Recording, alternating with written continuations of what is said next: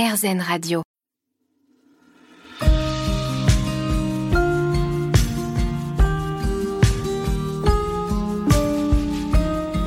La Dame de cœur.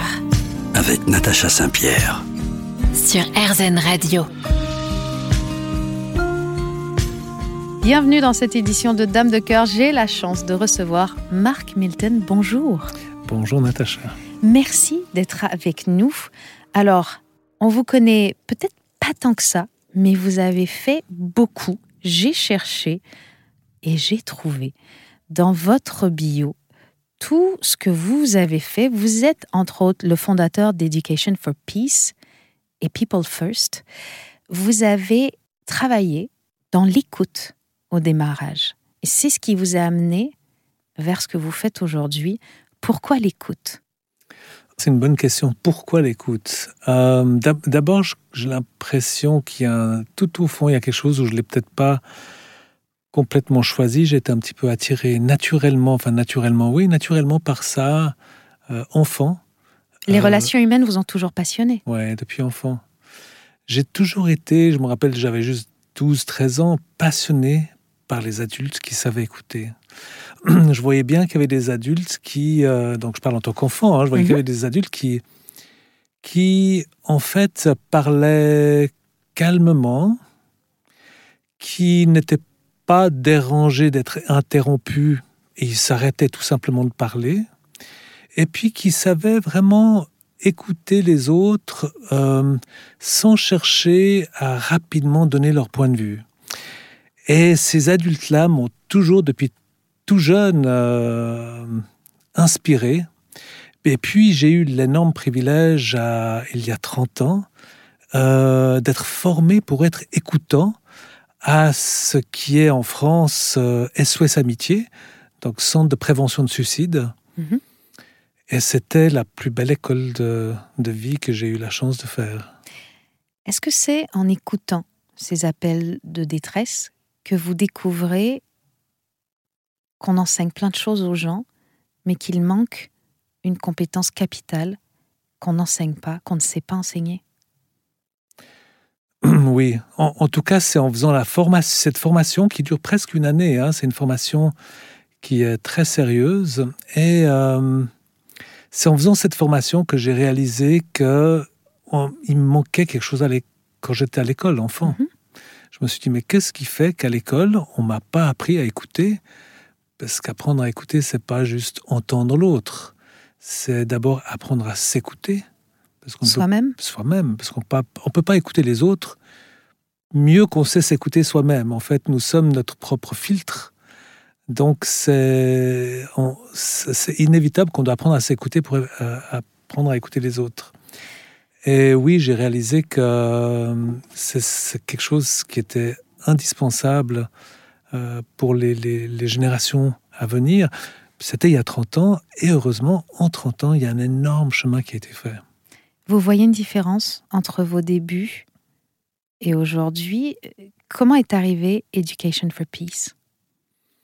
Eh bien, en fait, c'est suite à cette expérience de devenir écoutant dans un centre d'écoute donc que j'ai que j'ai réalisé que, en fait, j'avais envie d'une manière ou, d'une autre à, contribuer à, l'évolution de l'éducation euh, pour les nouvelles générations, avec le rêve qu'un jour les futurs enseignants apprendront pas seulement à bien gérer le, contenu de leur matière, mais apprendront tous aussi à gérer euh, la relation avec les jeunes, avec les enfants, parce que nous le savons tous, que les matières qui nous ont inspirés étaient soit parce que la matière nous inspirait naturellement, mhm. soit parce que nous avons eu des enseignants qui nous ont donné l'envie de nous intéresser à leur matière.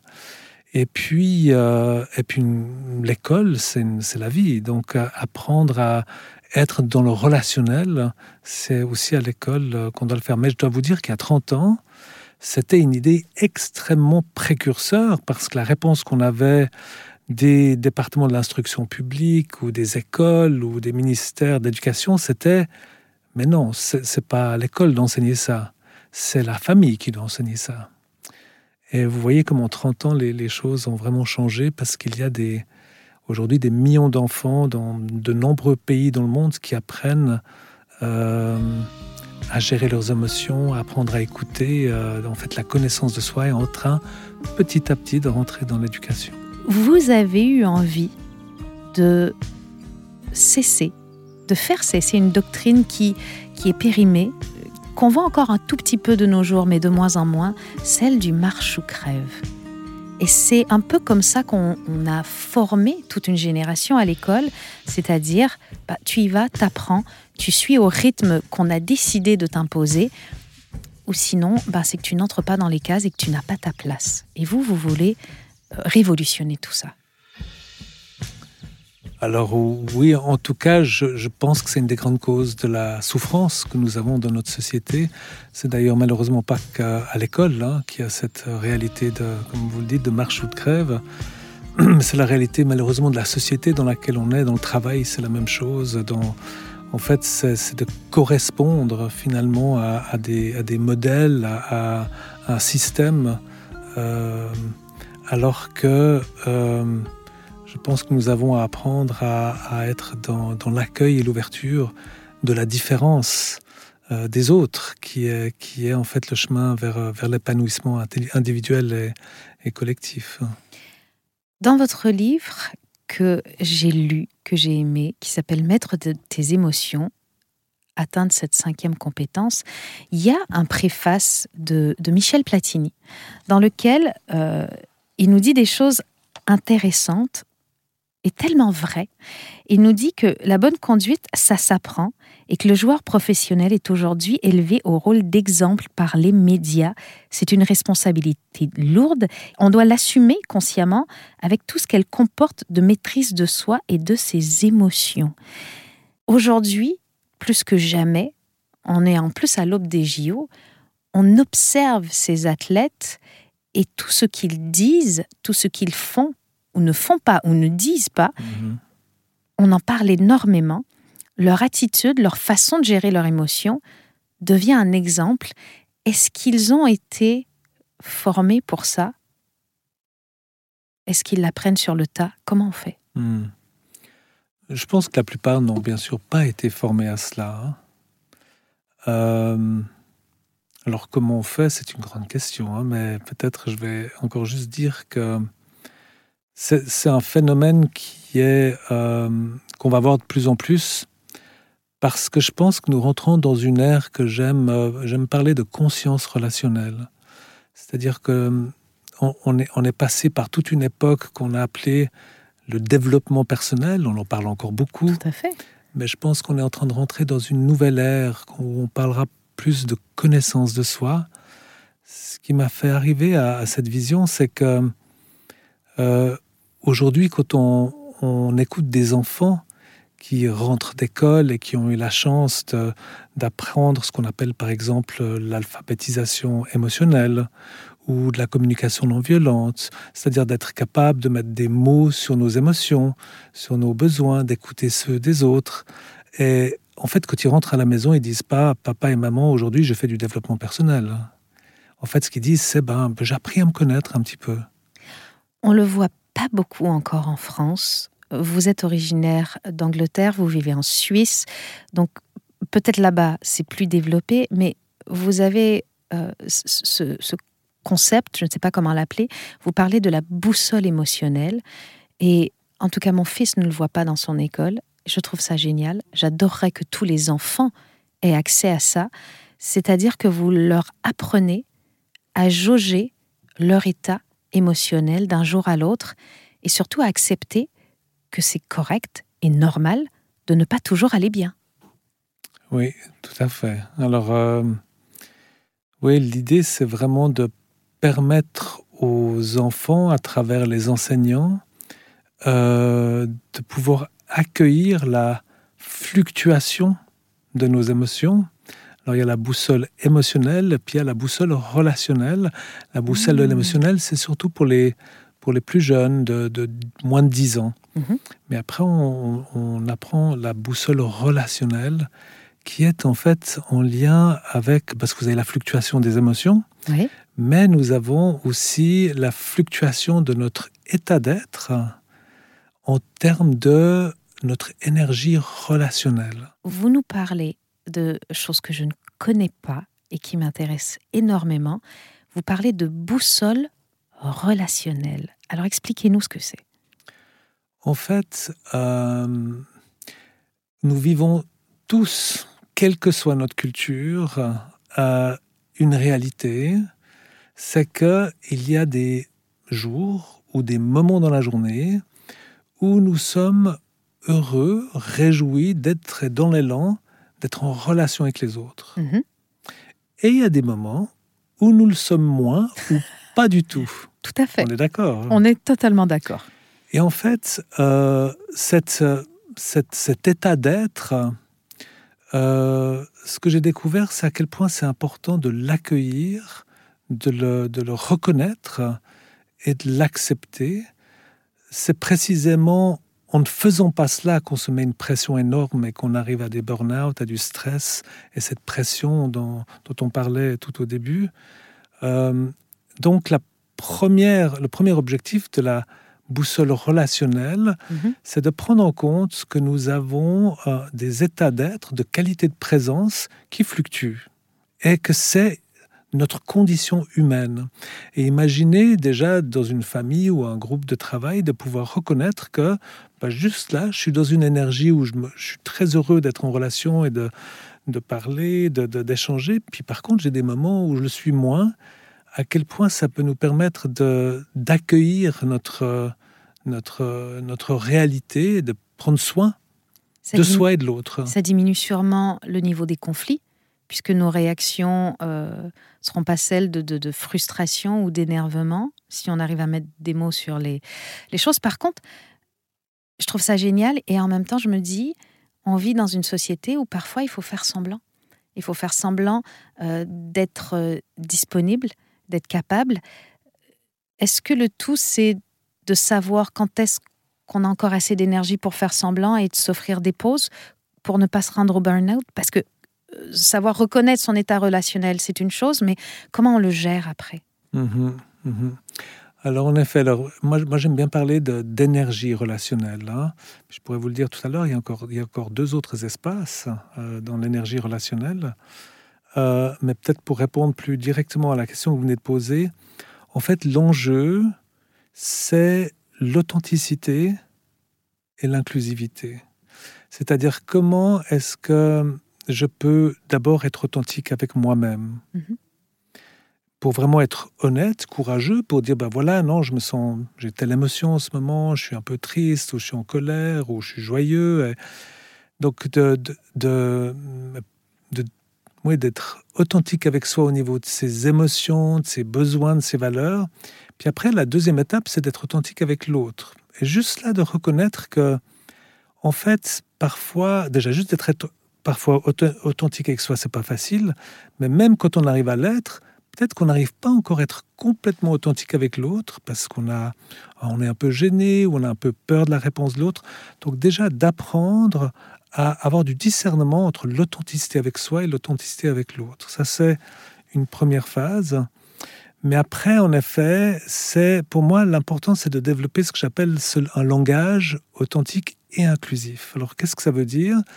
Ça veut dire qu'une fois que j'arrive vraiment à être authentique, je vais apprendre à développer tous les jours, parce que c'est pas quelque chose où tout d'un coup on y arrive. Oui, plus on s'exerce, plus, plus on arrive à le faire aisément. Mais chaque personne avec laquelle on se trouve dans notre vie a son vécu, ses émotions, son histoire. Et c'est d'être attentif quand je vais être authentique avec vous, de sentir, de percevoir, mais qui êtes-vous D'où venez-vous Dans quel état vous êtes maintenant Donc, je vais essayer pas seulement d'être authentique, parce que beaucoup de gens sont très authentiques, mais à n'importe quel prix. Et là, ça peut créer beaucoup de souffrance. C'est d'être authentique, mais aussi inclusif dans le langage, la manière dont je vais le dire à l'autre. C'est un peu ma liberté s'arrête là où commence celle de l'autre, émotionnellement aussi. Mhm. Oui. Depuis des années, on sait que prendre soin de sa condition physique, c'est important. On l'a beaucoup fait au détriment de notre santé émotionnelle. On a parlé du physique, du physique, du physique, sans jamais parler du mental, comme si finalement le mental, il était profondément malléable et qu'on allait en faire ce qu'on voulait par la simple force de la volonté. C'est pas le cas. Euh, non, enfin, la volonté, le mental, c'est une chose. Moi, j'aime bien distinguer le mental de l'émotionnel. D'accord. Euh, et j'aime bien. Quelle est cette distinction? Alors, je, propose deux, deux regards qui peuvent aider cela. C'est le regard entre la santé mentale et de la santé émotionnelle. On peut être en santé émotionnelle mais pas mentale et vice-versa? Moi, je pense que notre santé émotionnelle, c'est la prévention de la santé mentale.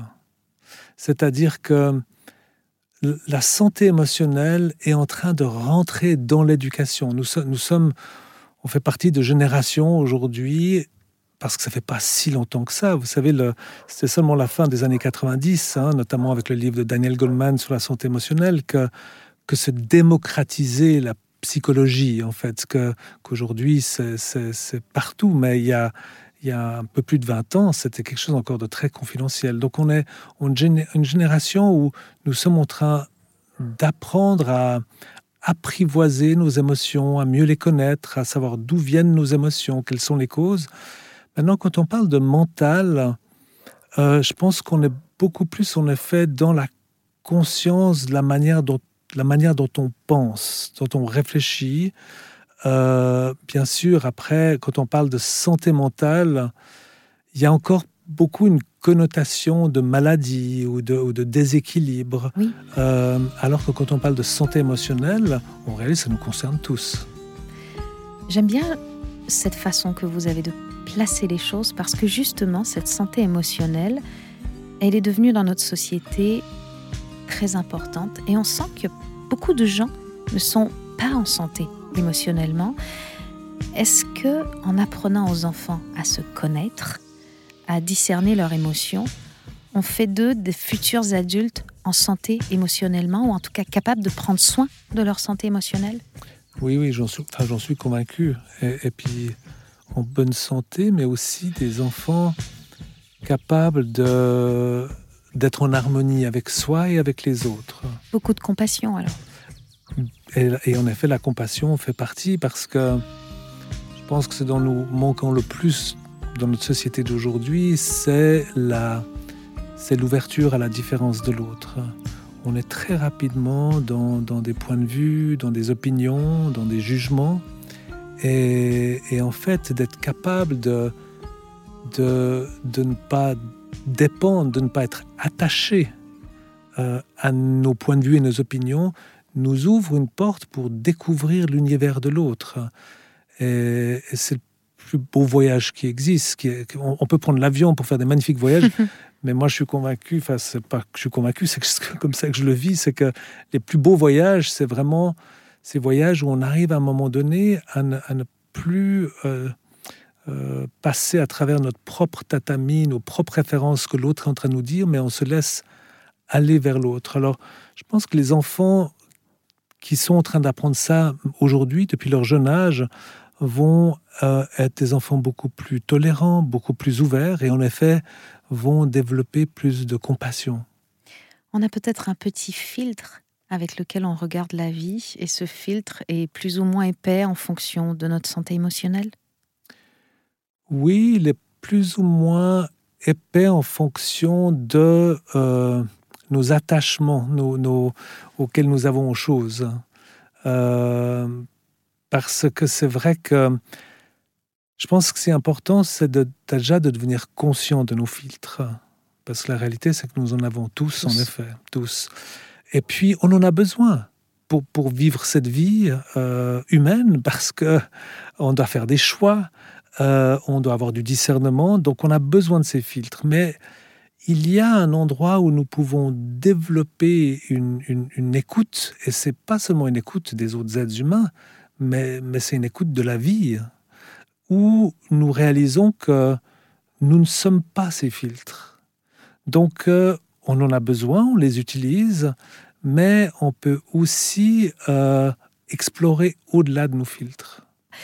Pour vous, la clé de la réussite aujourd'hui ne passe pas seulement par des bonnes notes à l'école dans les matières de base euh, que sont les sciences et les langues, mais par l'attitude.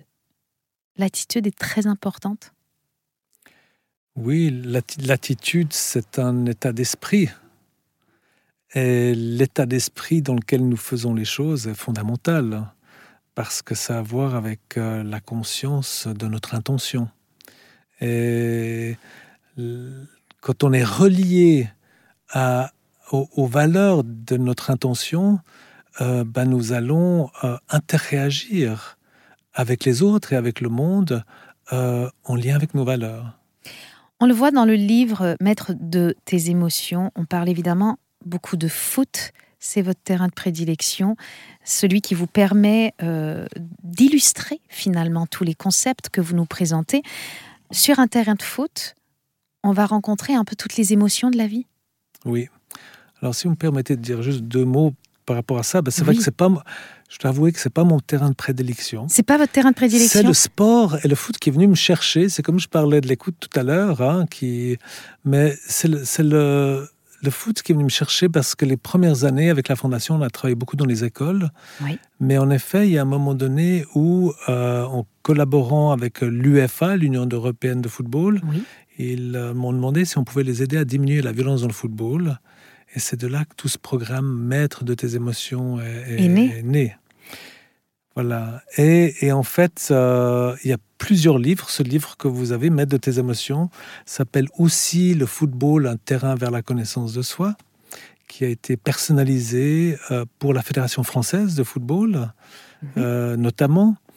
Et en fait, ce que j'ai découvert, c'est que ce changement dans le monde scolaire est très complexe de par euh, la structure, l'écosystème scolaire, la politique. Le poids de euh, l'institution. Le poids de l'institution. Et on peut comprendre quand on regarde l'histoire qu'il a fallu pour en arriver là, même si on sent à quel point les changements sont essentiels, mais on peut comprendre pourquoi c'est si difficile à, changer. En fait, la, la vie m'a ouvert une porte dorée pour réaliser que dans le fond, le meilleur terreau pour les nouvelles générations pour apprendre à se connaître, notamment à gérer ses émotions, eh bien, c'est euh, le monde du sport, parce que, comme vous le disiez, dans le sport, il y a toutes les émotions. On gagne, on perd, on croit qu'il a triché, on a, je veux dire, c'est et puis il n'y a pas la pression académique qu'il y a dans l'école. Donc, euh, a priori, le sport est là pour se faire plaisir, pour s'amuser, pour euh, se faire du bien. On l'oublie parfois. On l'oublie parfois, tout à fait, et beaucoup dans le football. Parce que, quoi, dans beaucoup de sports, mais c'est vrai que malheureusement, euh, des, quand on voit des, des, jeunes jouer autour d'un terrain et les parents crier, ou les entraîneurs, ou euh, c'est vrai qu'on se dit qu'on est sérieux un petit peu tôt, trop tôt quand même. Se confronter à toutes ces émotions en étant jeune, c'est bien. Mais euh, si on ne fait rien pour apprendre à les gérer, c'est un peu peut-être du gaspillage, puisque on va avoir plein de, situations qui sont plus petites, plus gérables en étant plus jeunes, euh, qui nous permettent finalement de, devenir des, adultes avisés. Comment, comment, en tant que parent, ou en tant que coach, ou en tant que professeur, on peut encadrer nos enfants dans cet apprentissage de leurs émotions et de, et de la gestion Parce qu'on a toujours tendance à dire euh, te fâche pas pour rien, pleure pas. On, diminue beaucoup les émotions des mmh. enfants. Est-ce qu'on devrait plutôt euh, les laisser euh, s'épanouir, les accueillir? Enfin, je ne sais pas comment bien le formuler. Mmh. Absolument. Je, pense que là, là, en tant que, comme vous dites, de parents ou d'enseignants, ou quel que soit le, le rôle qu'on a à un niveau éducatif, euh, c'est très important. En, fait, nous allons être le modèle hein, euh, pour, l'enfant. C'est-à-dire que si on arrive à l'écouter, à accueillir ses émotions, euh, l'enfant va se sentir reconnu, entendu, et puis va pouvoir continuer. maintenant, une chose qui est, très importante, puisqu'on parle d'émotions et on, le développe beaucoup dans le livre, c'est la notion euh, des besoins, c'est-à-dire des, des, valeurs et des qualités qui sont derrière les émotions. C'est de comprendre que les émotions, c'est la pointe de l'iceberg, euh, qui viennent nous dire si c'est quelque chose qu'on est en train de vivre, quelque chose de confortable ou d'inconfortable, d'agréable. C'est le baromètre. C'est le baromètre, tout à fait. C'est le baromètre ou c'est l'indicateur agréable, pas agréable, très agréable, très désagréable. Mais ce qui est important de comprendre, c'est que toutes nos émotions sont l'expression de, besoins intérieurs euh, qui sont satisfaits ou pas. C'est-à-dire que si je suis euh, triste dans une relation, euh, c'est peut-être parce que mon besoin affectif ou mon besoin d'amour n'est peut-être pas nourri. ou si je suis frustré dans une situation professionnelle parce que les choses ne se sont pas passées comme il fallait. Alors, reconnaître l'émotion, c'est très important, mais par contre, d'aller voir derrière la cause, non pas extérieure, c'est ce qu'on fait habituellement, mais la cause intérieure, qui pourrait, par exemple, dans cette situation, être euh, un besoin de, loyauté ou un besoin d'honnêteté. Euh, ça va être fondamental pour deux raisons. La première, c'est que ça va nous permettre de prendre la responsabilité de notre état d'être, donc de sortir du risque de devenir victime, c'est à cause de toi que je me sens comme ça, et on va être dans une relation beaucoup plus responsabilisante. Donc si les parents arrivent, ou les enseignants arrivent à, avoir ce type de relation avec des enfants dès leur jeune âge, c'est clair que ça leur donne des outils pour interréagir avec la vie qui vont être euh, très très euh, auspicieuse pour, pour, le, pour, le, pour l'enfant. Vous nous disiez en début d'émission qu'on ne sait pas très bien écouter.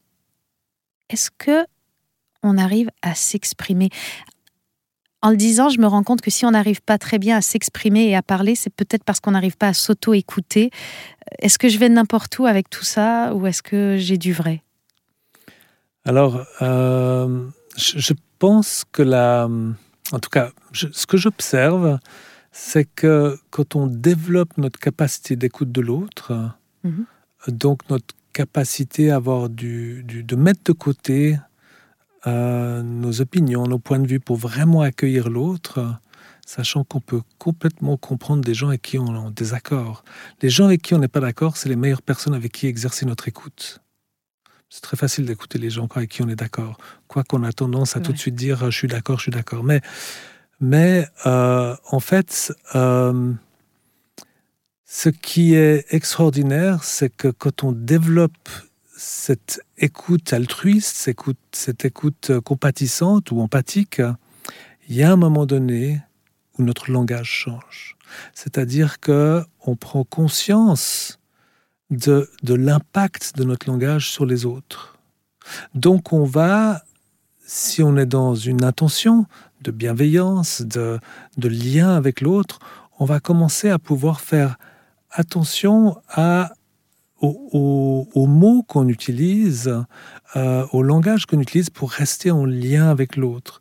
C'est ce que je disais tout à l'heure, je parlais d'un langage authentique et inclusif. Mm-hmm. Donc, euh, tout à fait. Plus on, va développer notre capacité d'écoute, plus notre langage va en fait euh, euh, rentrer dans une danse avec euh, notre manière d'écouter. Aujourd'hui, est-ce que vous pensez que la génération qui a entre 10 et 20 ans est une génération différente de celle que j'ai pu être moi petite, que vous avez pu être, qui est beaucoup plus capable d'inclusivité Oui, en tout cas, c'est ce que j'expérimente. Je réalise en, vous écoutant que j'ai répondu que partiellement. Vous m'avez demandé au départ la création d'Education for Peace. Et, et, je le dis parce qu'il y a un lien avec euh, la question que vous venez de poser, c'est que ma vision à l'époque, c'était que si un jour on a vraiment le privilège de vivre euh, sur une planète où il y aura plus de paix et d'harmonie entre les êtres humains, c'est que nous aurons une génération de dirigeants, pas seulement politiques, mais dans les entreprises, dans toute, toute, toute forme, de, forme dirigeants, de dirigeants, qui viendront d'une génération qui auront appris à se connaître depuis leur jeune âge. Et cette génération, elle est arrivée. Et je pense que c'est, en tout cas moi je vois, j'ai la chance d'être entouré de plein de jeunes qui travaillent avec nous, et qui, des jeunes qui, qui ont 15, 20 ans, 25 ans, qui, pour moi, ce que j'observe, c'est qu'ils sont dans une autre relation avec la vie. Et ma manière la plus simple de le dire, c'est que ils sont tout de suite connectés avec qu'est-ce qui est vivant et qu'est-ce qui ne l'est pas. Que ce soit pas seulement au niveau de la nature, de notre environnement, mais au niveau de notre manière d'être. C'est comme si c'était une génération qui est beaucoup plus intuitive par rapport au vivant, Mhm. donc il passe moins par le- l'intellect, qui cherche à comprendre et à analyser, à expliciter les choses. Moins pragmatique? Moins pragmatique, plus intuitif, plus direct. Oui. Est-ce que bien se connaître, c'est aussi se permettre de connaître ses forces, ses faiblesses, et de connaître ses faiblesses sans avoir l'impression d'être défaillant? Mhm. Oui, je, je pen- je pense qu'en effet que la connaissance de soi, c'est-à-dire apprendre à se connaître, qui est un voyage qui dure toute la vie, parce que du moment qu'on qu'on s'ouvre à cela, ben on, on découvrira jusqu'à notre dernier souffle des, des merveilles qu'on qu'on ne connaît pas aujourd'hui. Et on continue d'évoluer. Et on continue sans arrêt d'évoluer, parce que la vie est mouvement. Et nous sommes sans arrêt en contact avec de la nouveauté, des autres êtres, des autres comportements. Et, donc tout à fait. Et, euh, je pense en effet que ce qui fait partie, ce qui, qu'est-ce qui facilite cette connaissance de soi, c'est euh, la, compassion avec soi. C'est- C'est-à-dire de ne pas tomber dans euh, cet espace où on peut commencer à se critiquer, à se juger, à rentrer. Et, et ça, c'est pas facile parce que on- notre, notre histoire humaine, quand on regarde d'où on vient, les guerres, les souffrances, on, on a, il y a malheureusement encore énormément de, de, de, de culpabilité et de honte. Et, et on est en train de rentrer dans un, un espace, euh, je crois, dans une nouvelle narration pour l'être humain. Et justement, ces nouvelles générations, euh, je pense, vont faire, ils vont apprendre à se connaître de manière différente. Nous, on a beaucoup appris à se connaître avec euh, l'histoire de la psychologie, de la, psychoanalyse. euh, c'est notre histoire avec Jung, avec Freud et avec tous les autres. Et, et- et tant mieux, on, doit les honorer, c'était très important. Mais on est en train de rentrer dans un espace euh, où on apprend à se connaître différemment. Quand vous avez parlé de compassion envers soi-même, j'ai réalisé que tout au long de cette émission, quand je parlais de capacité de compassion qu'on développait, je la visualisais toujours en fonction d'une compassion envers quelqu'un d'autre. Et que finalement, on est peut-être beaucoup trop exigeant envers soi-même. Et c'est peut-être ça une de nos premières faiblesses. Oui, en tout cas, c'est peut-être euh, la première cause de, de souffrance. Euh, D'être très exigeant avec soi. Et, euh, et, et c'est aussi, si, si on commence à observer la manière dont on apprend à se connaître, Mhm.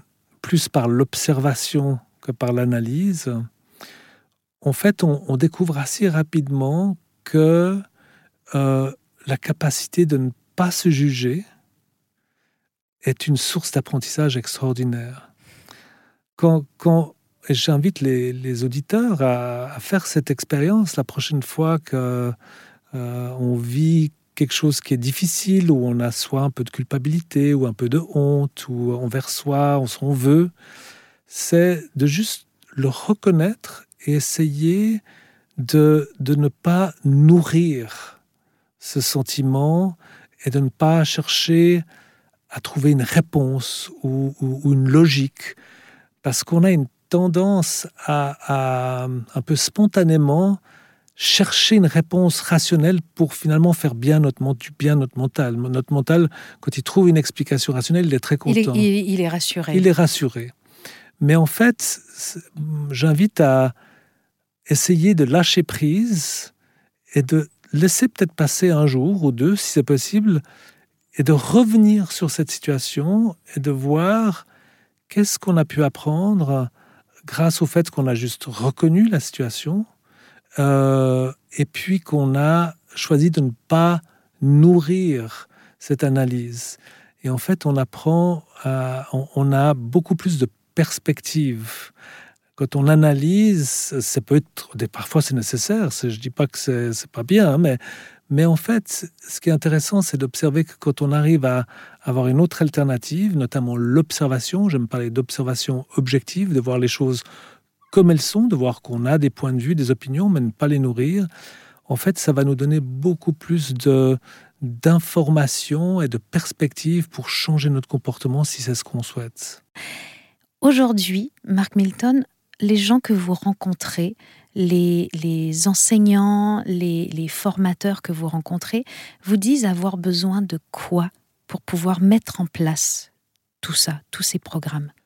Alors, ils ont euh, besoin de soutien. Ils ont besoin de... Parce que Bien sûr, ceux qui le demandent, c'est qu'ils sont dans cette conscience.